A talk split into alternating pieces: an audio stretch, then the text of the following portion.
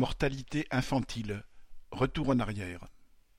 Une étude de l'INSEE souligne que, depuis deux mille quinze, la mortalité infantile en France est devenue supérieure à la moyenne européenne, alors qu'elle était l'une des plus basses d'Europe à la fin du XXe siècle.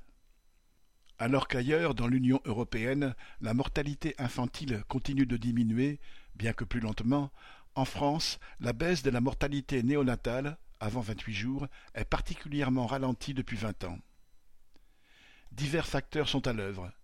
Les progrès de la médecine ont permis à des prématurés de survivre un temps, l'âge plus élevé des femmes enceintes accroît aussi les naissances à risque. Mais il y a surtout la précarité sociale des femmes qui accouchent.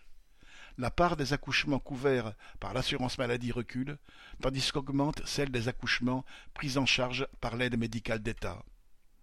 La proportion de sans-abri parmi les femmes qui accouchent s'accroît, notamment en Île-de-France. Avec un taux de cinq pour mille, la Seine-Saint-Denis, le département le plus pauvre, est le plus mal loti.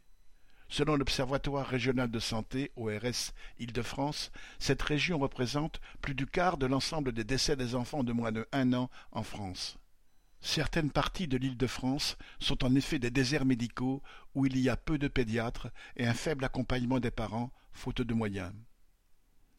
Mais la situation est bien pire outre-mer. Le taux est de 8,9 pour mille à Mayotte, 8,2 pour mille en Guyane, 8,1 pour mille en Guadeloupe, 7,2 pour mille en Martinique et 6,7 pour mille à La Réunion. Des médecins font le lien entre le niveau de pauvreté alarmant de certains départements et les conséquences. Un taux d'allaitement plus faible, une plus grande importance de l'obésité chez les parents et un tabagisme plus fréquent, autant de facteurs qui augmentent le risque pour l'enfant.